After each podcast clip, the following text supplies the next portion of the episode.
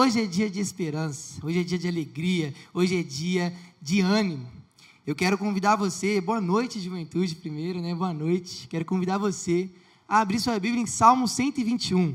Salmos 121, salmo famoso, salmo que muita gente conhece, muita gente usa de status, usa de recado no WhatsApp, no Instagram, legenda. Com certeza você já ouviu falar desse salmos, com certeza. Amém. Deus, o nosso protetor. Salmo 121. Eleva os meus olhos para os montes, de onde me virá o socorro? O meu socorro vem do Senhor, que fez o céu e a terra. Ele não permitirá que os seus pés vacilem, não dormitará aquele que guarda você. É certo que não dormita, nem dorme o guarda de Israel. O Senhor é quem guarda você, o Senhor é a sombra à sua direita. De dia não lhe fará mal o sol, nem de noite a lua o Senhor guardará você de todo mal, guardará a sua alma. O Senhor guardará a sua saída e a sua entrada, desde agora para sempre. Deus, eis aqui a sua palavra, Pai que ela possa, Pai, encontrar uma terra fértil nos nossos corações e criar raízes profundas. Que seja o Senhor falando nos nossos corações hoje, seja a Sua voz e não eu, Jesus. E que essa palavra venha ser como um chocolate que a gente come e não quer parar de se alimentar dela. Por favor, vem falar para nós aqui hoje, em nome de Jesus. Amém. Amém. Salmo 121. Isso aqui é um cântico de peregrinação. Mas o que é um cântico de peregrinação? Cântico de peregrinação eram canções que o povo de Deus cantava quando eles faziam uma viagem até Jerusalém. Eles juntavam famílias, caravanas, muitas pessoas e faziam uma viagem para adorar a Deus em Jerusalém. Ou seja, eles passavam dias em estradas difíceis, é, tenebrosas, com muito árduas, para chegar em Jerusalém, para adorar a Deus em Jerusalém. E esse cântico os incentivava, os impulsionava a continuar esse trajeto. Então eles iam cantando ao longo da trajetória, para que Deus pudesse fortalecê-los nessa caminhada. E é interessante a gente pensar nisso, porque o salmista começa o cântico dizendo: Eleva os meus olhos para os montes, de onde vem o meu socorro? Aqui, o monte, esse olhar para os montes, o monte, ele vem de um sinal de perigo. O monte, uma montanha, ele vem de algo é, dificultuoso. Você olha para um monte e fala, velho, como que eu vou subir esse monte? Como é que eu vou escalar essa montanha? É algo que traz atrito, que traz dor no coração. Meu Deus do céu, como que eu vou conseguir? Eu sou militar e várias vezes a gente tem é, o costume de fazer marchas de caminhada mesmo ficar horas andando com muito equipamento nas costas, muito peso mesmo, e a gente fica 3, 4, 5 horas andando 20 quilômetros, 15 quilômetros, subindo montanha, descendo montanha, subindo cota, e mano, chega uma hora que você olha e fala: Meu Deus, de onde vai vir o meu socorro? Mais uma montanha para subir, mais um caminho árduo, difícil. De onde vai vir o meu sustento? De onde vai vir o meu socorro? Então, aqui, essa montanha, esse monte que o peregrino olha, ele se sente intimidado. Ele olha para a montanha e se sente intimidado. Intimida ele, traz dor para ele. Meu Deus, como eu vou subir essa montanha? Como eu vou vencer esse caminho árduo, difícil, como eu vou conseguir chegar em Jerusalém. Eleva os meus olhos para os montes, de onde vem o meu socorro? Quem poderá me defender? Quem vai me ajudar? Mas o texto continua com: O meu socorro vem do Senhor. O meu socorro veio do Senhor, que fez os céus e a terra, e não permite que os meus pés vacilem. Ou seja, nós somos apresentados a um Deus protetor, há um Deus que protege, há um Deus que sabe que a caminhada é árdua, há um Deus que sabe que o monte é gigante, mano. Há um Deus que protege, há um Deus que não deixa que o seu pé deslize e você caia no monte. Um Deus protetor. E isso, saber disso, impulsiona o peregrino a continuar o seu caminho. Saber que existe um Deus que o protege desse monte incentiva o peregrino a continuar a sua jornada, a continuar caminhando para Jerusalém. Saber que temos um Deus que nos protege, nos incentiva a continuar a nossa caminhada da vida, mano. Que alegria! E o texto continua. O texto continua em próximos versículos. Ele apresenta uma outra dificuldade. Não dormitará aquele que, os, que guarda você. É certo que não dormita, nem dorme o guarda de Israel. O Senhor é quem guarda você. O Senhor é a sombra à tua direita. De dia não lhe fará mal o sol. Não dorme. Naquele contexto cultural, naquela antiguidade, a literatura mesopotâmica apontava que eles acreditavam em deuses que dormiam. Olha que loucura. E por conta desses deuses dormiram, dormirem, eles acreditavam que esses deuses não respondiam às orações deles. Ah, eu oro, meu Deus, mas ele deve estar dormindo, ele não responde. Então, mais uma vez, nós somos apresentados a um Deus que se faz presente, a um Deus que não dorme, um Deus que não descansa, um Deus que guarda os nossos corações, a um Deus que faz questão de estar presente na nossa caminhada, um Deus que faz questão de continuar caminhando do seu lado. Somos apresentados a um Deus que se torna presente. Onde dois ou três habitam, Ele está lá é um Deus que se faz presente, é um Deus que não dorme, é um Deus que preocupa, é um Deus que é minucioso, minucioso nem se falar a palavra direito, em cuidar, minucioso. Ah, não vou conseguir não. um Deus que faz questão em estar presente, por amor. Ele quer estar presente, ele quer caminhar. E isso, mais uma vez, incentiva o peregrino a continuar o seu caminho, saber que Ele é um Deus que protege dos montes, saber que Ele é um Deus que se faz presente, que faz questão de estar presente, incentiva o peregrino a continuar o caminho e persistir. E mais uma vez, o texto continua: De dia não lhe fará mal o sol, nem de noite a lua. O Senhor guardará você de todo o mal. Guardará a sua alma. O Senhor guardará a sua saída e a sua entrada, desde agora e para sempre. Nesse ponto aqui, nós somos apresentados, revelados a um Deus que cuida, um Deus que protege, um Deus que está presente e, por último, um Deus que cuida, um Deus que alimenta, um Deus que é delicado em saber o que nós necessitamos e assim Ele cuida, com a sua mão, com o seu amor. Portanto, nós encontramos um Deus que ama, um Deus protetor, um Deus que se faz presente e um Deus que cuida de você na sua caminhada. Ele não deixa que o sol te fere, ele não deixa que o seu pé deslize. Um Deus que vai cuidando, um Deus que vai te moldando, um Deus que se preocupa em você ser cuidado. Mas, porém, todavia, e é um outro advérbio que você usou na sua redação do Enem. Nós, muitas vezes nas nossas vidas, nos sentimos desprotegidos, mal amados e sozinhos. Mesmo nós sermos revelados a um Deus presente, um Deus que ama, um Deus que cuida, nós nos pegamos sozinhos, mal amados, desconsolados, desvanecidos de fé e sem esperança os nossos corações se tornam a olhar para nós, olhar para os montes e perguntar: de onde vem o meu socorro? De onde vem a minha salvação? De onde vem a minha esperança? E sim, muitas vezes nós se sentimos assim, sozinhos, desprotegidos, descuidados. E nesse momento, elevamos os olhos para os montes, olhamos para os montes com todas as nossas forças e olhamos a estrada, a caminhada árdua, difícil, a dificuldade que ela é e dizemos: Meu amigo, e agora, mano? Não tem chambolim colorado. Quem poderá me defender? De onde vai vir o meu socorro? E eu quero trazer uma história aqui, contextualizando, em 1 Reis 19, Voltando lá atrás, um pouco longa, amém. Primeira Reis, ó, Primeira Reis, capítulo 19, versículo 1. Amém.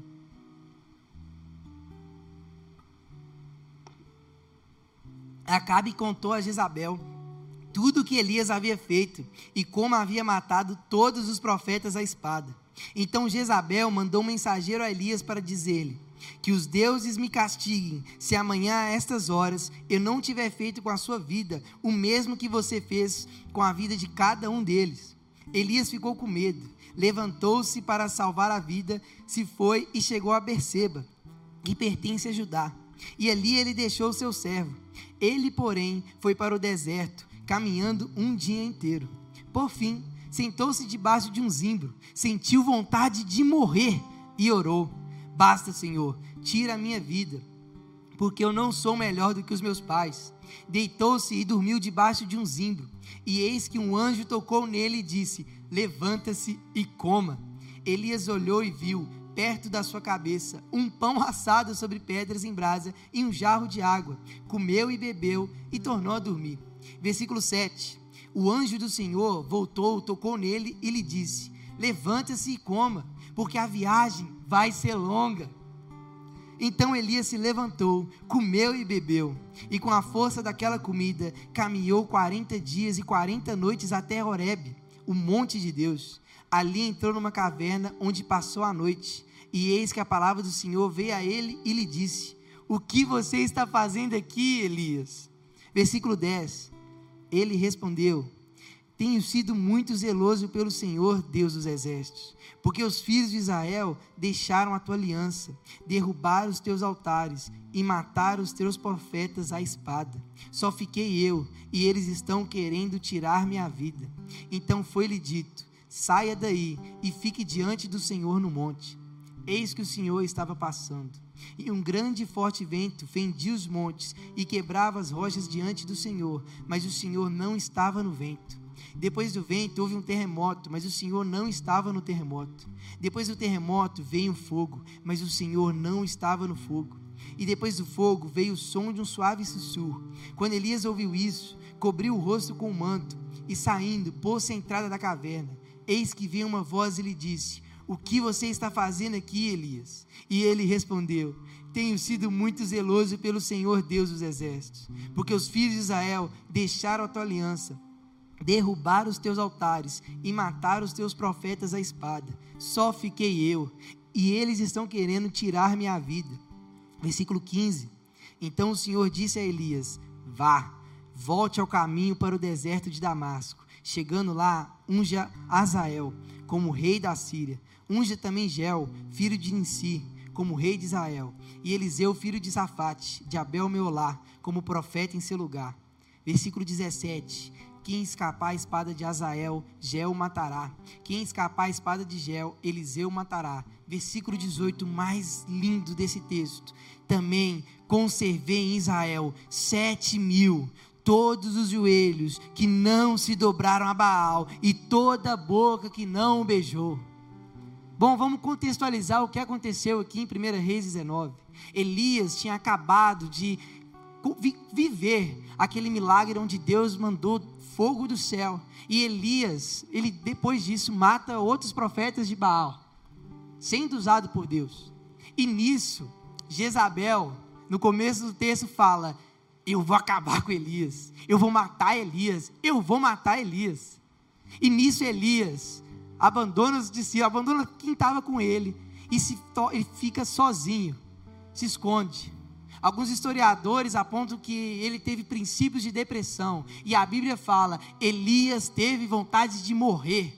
Elias queria morrer. Ele olhou para Deus e disse: Deus, me leva, porque eu estou sozinho, porque não tem ninguém. Elias se depara com uma geração que estava corrompida pelo pecado, pela idolatria, e se encontra sozinho, triste, sem esperança, sem alegria, sozinho.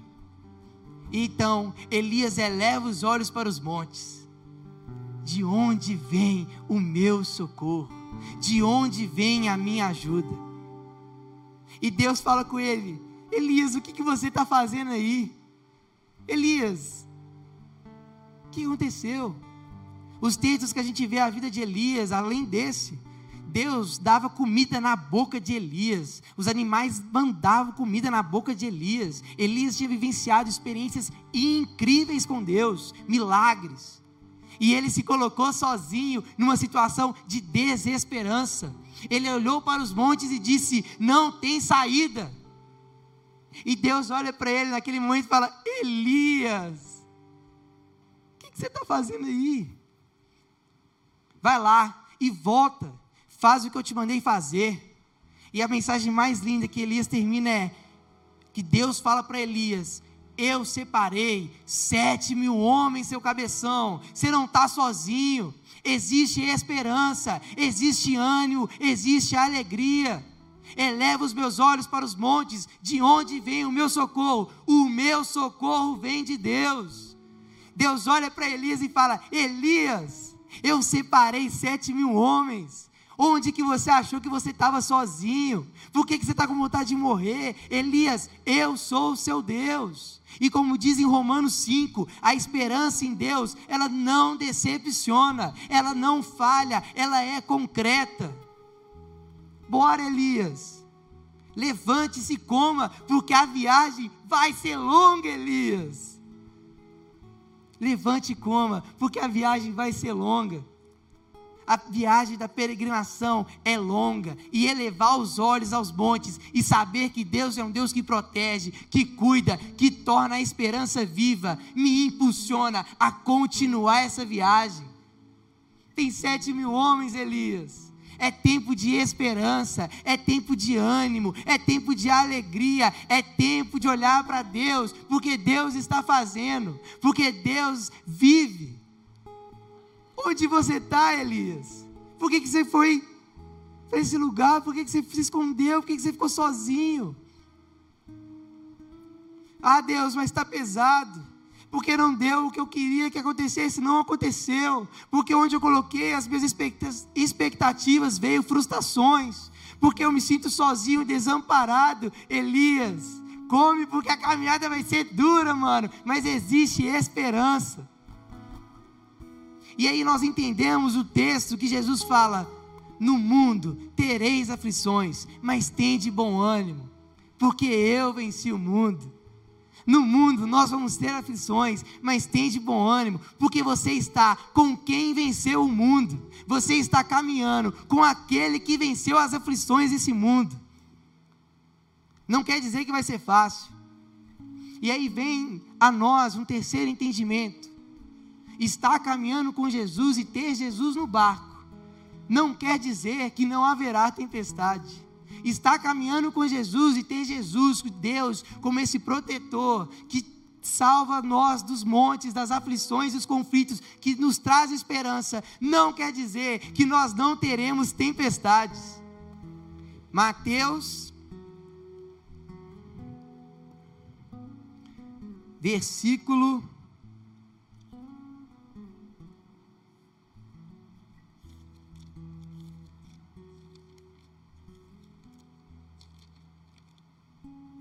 8, 23. Mateus 8, 23. Uma história que todos também conhecem. Que a gente já estudou na escola bíblica, no Jet Kids, que a gente já ouviu várias pregações sobre ela. Mateus 8, versículo 23.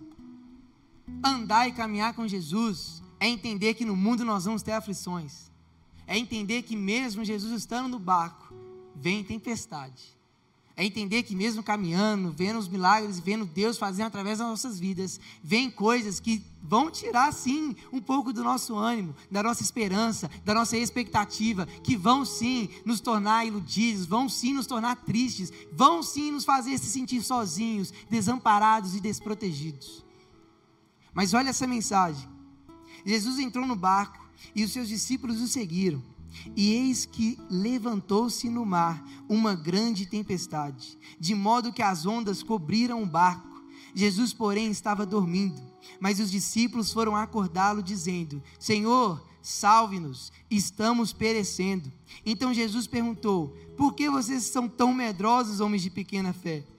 E levantando-se, repreendeu os ventos e o mar, e tudo ficou bem mais calmo. E aqueles homens ficaram admirados, dizendo: Quem é esse que até os ventos e o mar lhe obedecem?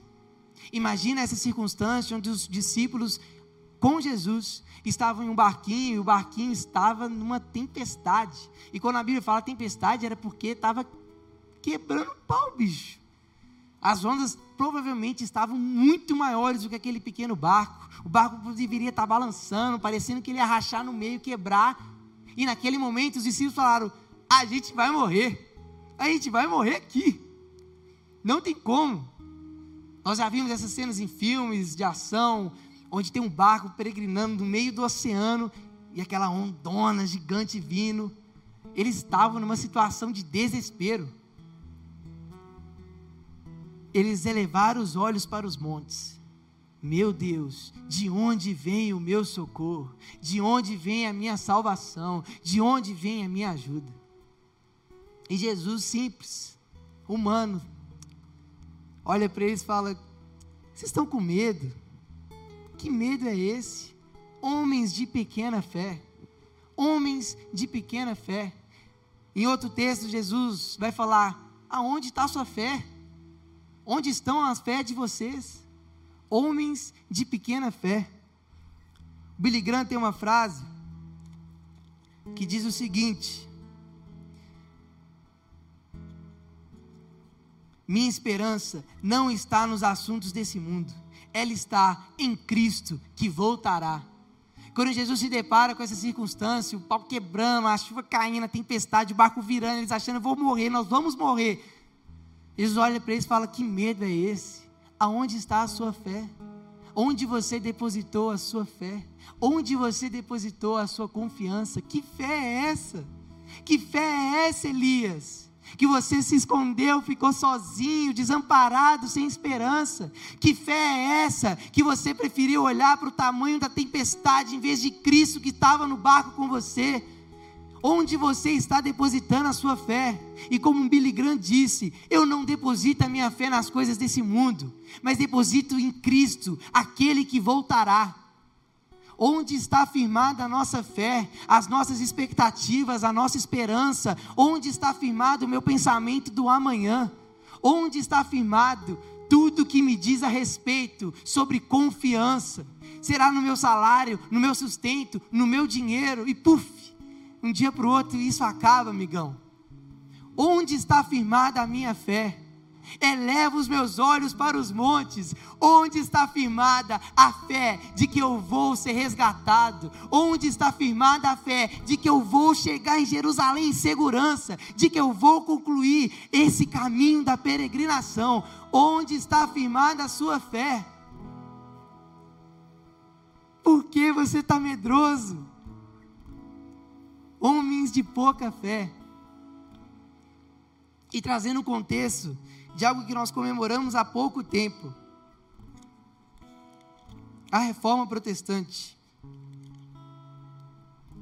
Uma palavra que Lutero disse: simplesmente ensinei, preguei, escrevi a palavra de Deus, não fiz mais nada, a palavra fez tudo os nossos olhos e corações devem estar firmados na palavra de Deus. Lutero, que foi um homem que trouxe a reforma, que praticamente criou igrejas, que praticamente trouxe a luz da palavra de volta aos olhos humanos, simplesmente olhou para a palavra, simplesmente pregou a palavra, simplesmente colocou a sua fé na palavra de Deus.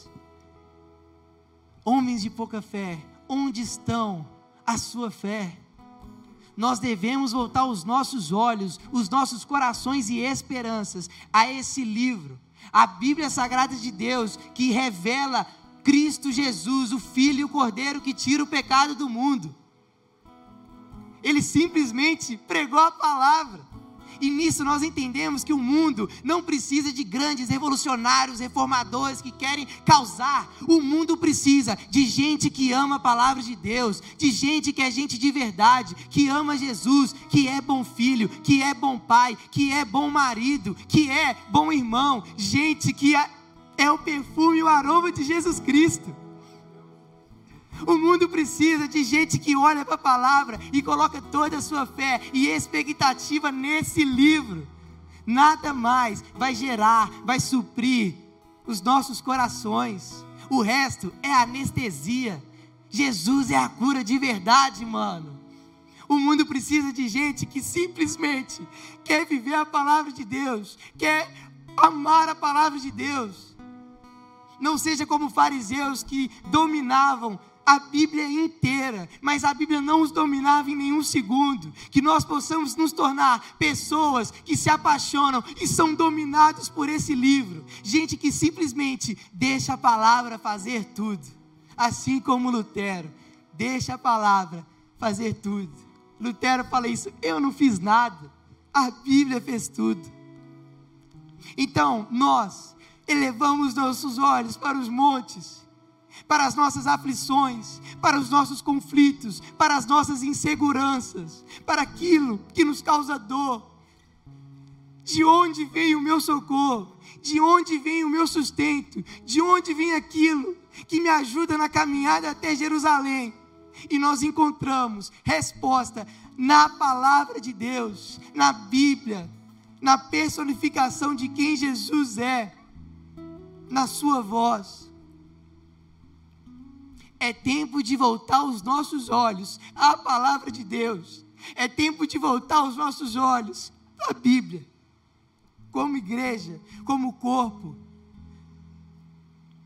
como reflexos de Jesus Cristo. É tempo de olhar a esperança que a palavra nos traz, e essa esperança nos molda hoje. A esperança de que Ele vai voltar nos molda hoje.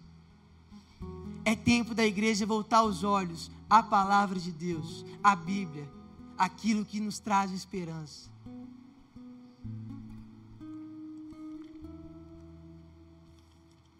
A reforma foi Deus trazendo a igreja para um retorno às Escrituras, um compromisso com a verdade. A cada ponto, ali estava Deus, dando um sentido a uma fé desvanecida. Aonde está a nossa fé?